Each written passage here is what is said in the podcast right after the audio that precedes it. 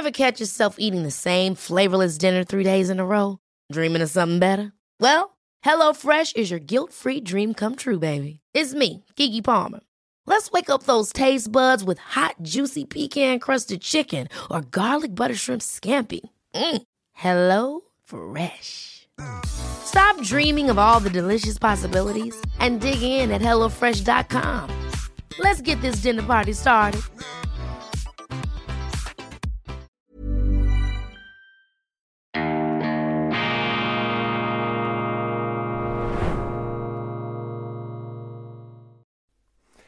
Grüezi miteinander, ganz herzlich willkommen und einen wunderschönen guten Tag, meine sehr verehrten Damen und Herren, liebe Freunde aus nah und fern. Ich begrüße Sie zu dieser Vorschau auf die neue E-Paper-Ausgabe für Deutschland vom 4. November 2023. Schön sind Sie dabei in diesen aufgewühlten, in diesen verrückten Zeiten. Doch die Zeiten sind immer verrückt, meine Damen und Herren. Der Mensch neigt zum Wahnsinn und das Vertragte besteht ja darin, dass er den Wahnsinn meistens mit der Vernunft verwechselt. Und jede Zeit hat ihren eigenen Wahnsinn, den sich die Menschen da eingebrockt haben, den sie zuerst erkennen müssen und dann beseitigen, um dann schließlich in der nächsten Geländekammer des äh, Verrückten zu landen, quasi von einer psychiatrischen Klinik in die andere. Das ist auch, auch, aber nicht nur der Gang der Menschheitsgeschichte neben vielen anderen Höhepunkten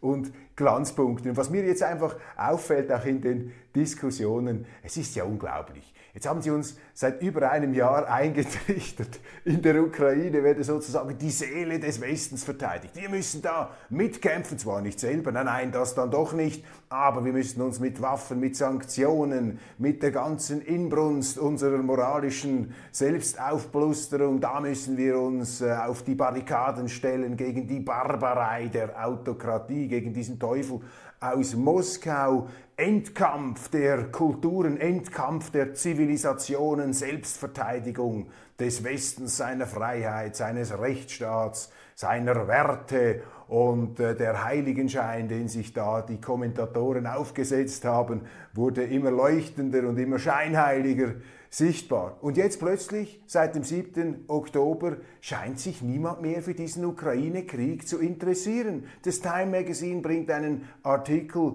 in dem Zelensky äh, schon fast als verrückter Diktator dargestellt wird, einen Abgesang, also mit einer fast schon gespenstischen Geschwindigkeit entledigt man sich da jetzt plötzlich da dieser ganzen rhetorischen Artillerie der letzten Monate, um ähm, über Israel zu sprechen und dort die nächste Zivilisationskonfrontation herbeizureden, den nächsten biblischen Endkampf. Und da merken Sie einfach, wie aufgewühlt, wie irgendwie außer sich und aus den Fugen geraten da einige unter uns zu sein scheinen, aber der Kontrast ist doch augenfällig. Und die gleichen Leute, die jetzt nicht müde geworden sind, uns eben sozusagen die, die Dringlichkeit und auch die moralische ähm, Unangreifbarkeit da ihrer Endkampftheorien bezüglich der Ukraine und Russland ähm, einzutrichtern, die gleichen Leute, die, äh, von denen ist kein Pieps mehr zu hören. Die haben sich völlig äh, neu orientiert. So schnell kann das gehen. Und ich glaube, ohne jetzt selber da überheblich dieses äh, Geschehen zu kommentieren, muss man sich damit einfach bewusst machen, wie schnell sich die Menschen verrennen, wie schnell sich vor allem auch die Journalisten verrennen und die Politiker. Und sie verrennen sich natürlich umso schneller, wenn sie das Gefühl haben, dass sich alle bereits verrannt haben. Denn Journalisten und Politiker versuchen ja immer opportunistisch, was im Grunde etwas Positives ist, man versucht sich da immer der Mehrheitsstimmung der Gefühlten anzupassen. Ähm, ja, die Journalisten und die Politiker versuchen sich natürlich, wie die Menschen insgesamt, immer etwas äh, bei der ähm, supponierten Mehrheitsmeinung, bei der äh, Meinung äh, der, der großen Gruppe da ähm, anzudienen und das zu treffen, was sie glauben, würden alle Menschen annehmen. Also, ähm, kommen wir etwas herunter von dieser biblischen Endkampfartillerie, da von diesen äh, Sprenggürteln der Selbstgerechtigkeit und der Selbstherrlichkeit, die sich da einige angeschnallt haben, und machen wir uns bewusst, dass der Mensch irrt, solange er strebt und vor allem dann, wenn er sich seiner Sache ganz sicher zu sein scheint, dann ähm, wird es äh, gefährlich, dann wird es brenzlig und dann ist die Gefahr der Irrtümer besonders groß. Und ich glaube, die letzten ja, 18 Monate haben uns in dieser dramatischen Achterbahnfahrt jetzt auch der Interpretationen, der Deutungen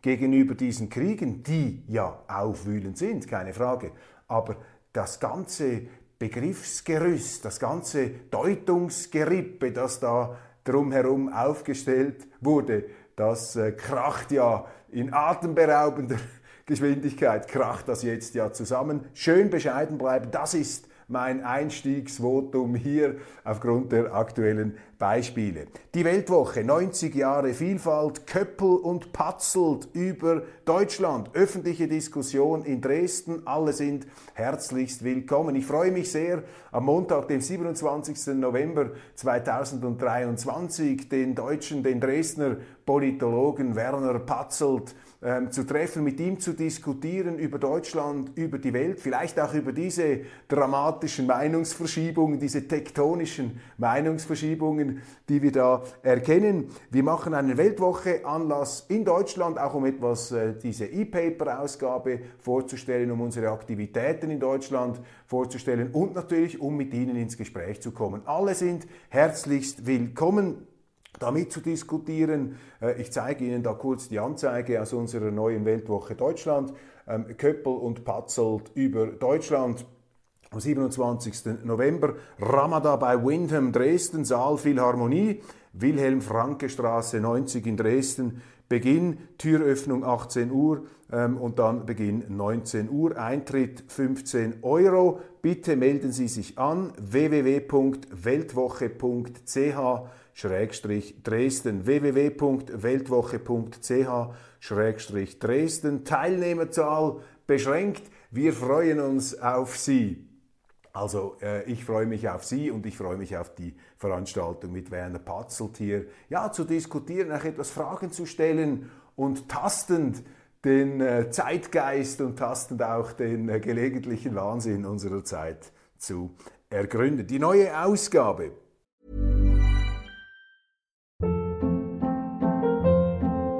Hold up. What was that? Boring. No flavor. That was as bad as those leftovers you ate all week. Kiki Palmer here, and it's time to say hello to something fresh and guilt-free. Hello Fresh. Jazz up dinner with pecan-crusted chicken or garlic butter shrimp scampi. Now that's music to my mouth. Hello Fresh. Let's get this dinner party started. Discover all the delicious possibilities at hellofresh.com. Cool fact a crocodile can't stick out its tongue. Also, you can get health insurance for a month or just under a year in some states. United Healthcare short term insurance plans, underwritten by Golden Rule Insurance Company, offer flexible, budget friendly coverage for you. Learn more at uh1.com.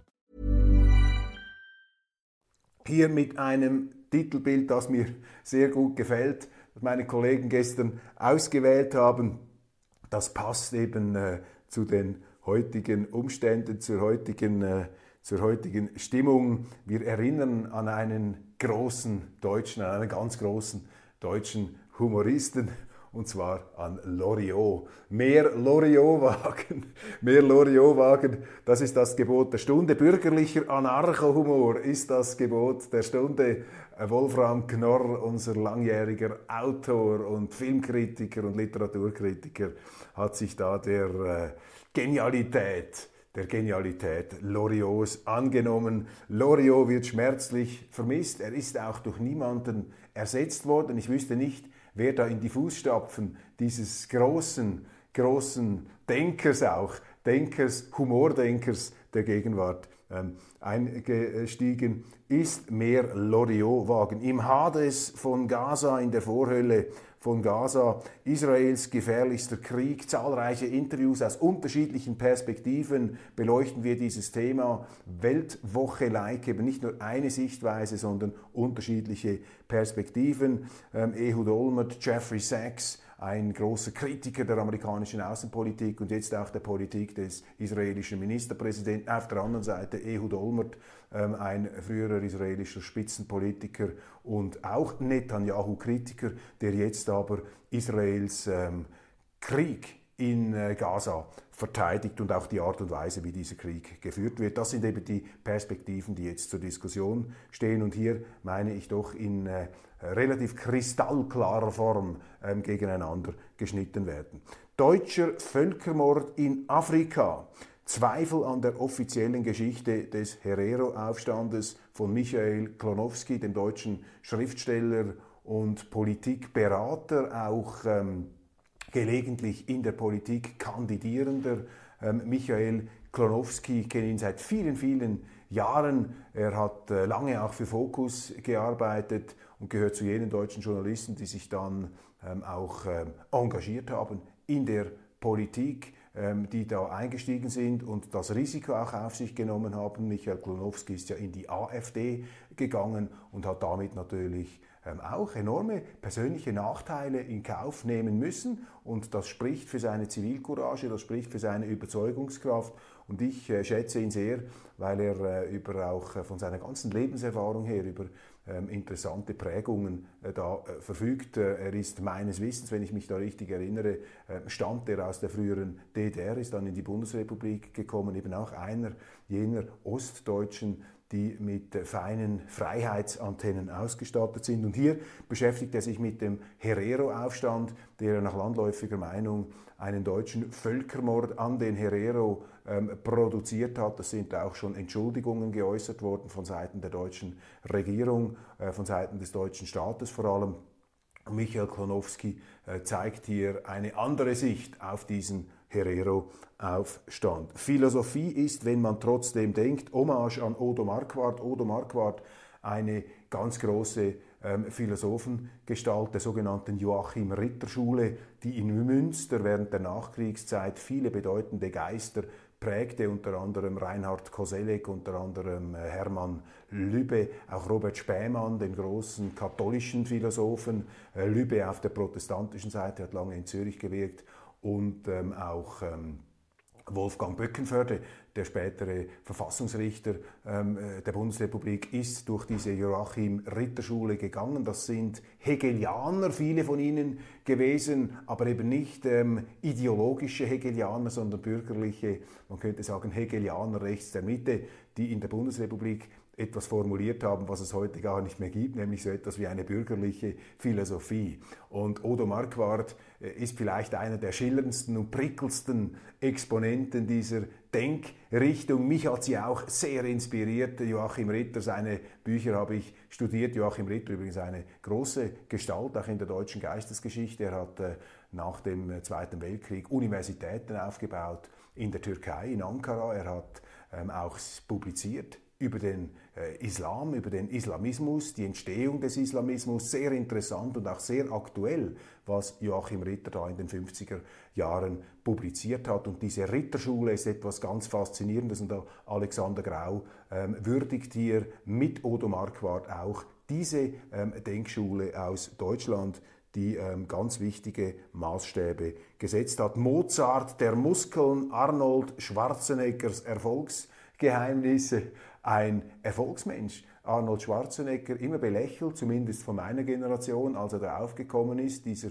sprechende Muskelberg vor der Kamera, dieser Terminator, der äh, aber ähm, im Grunde in allen Bereichen, die er angepackt hat, Erfolg gehabt hat.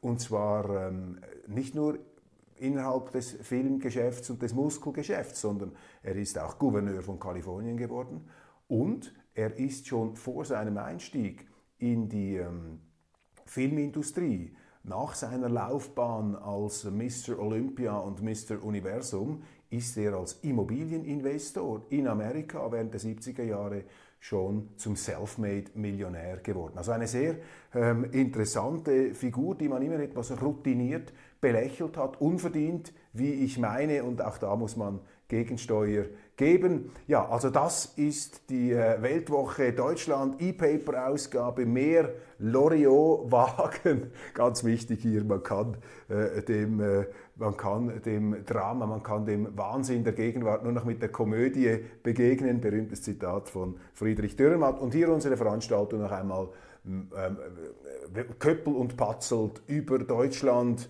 am 27. November, Montag, öffentliche Diskussion in Dresden. Würde mich freuen, wenn Sie dabei sind. Alles Gute und ähm, einen wunderschönen Samstag und dann auch einen erholsamen Sonntag. Machen Sie es gut und wir haben viele, viele äh, Texte und auch auf unseren Online-Portalen ähm, Angebote und Akzente, mit denen wir Sie hoffentlich inspirieren können, auch an diesem Wochenende. Machen Sie es gut und bis spätestens am Montag.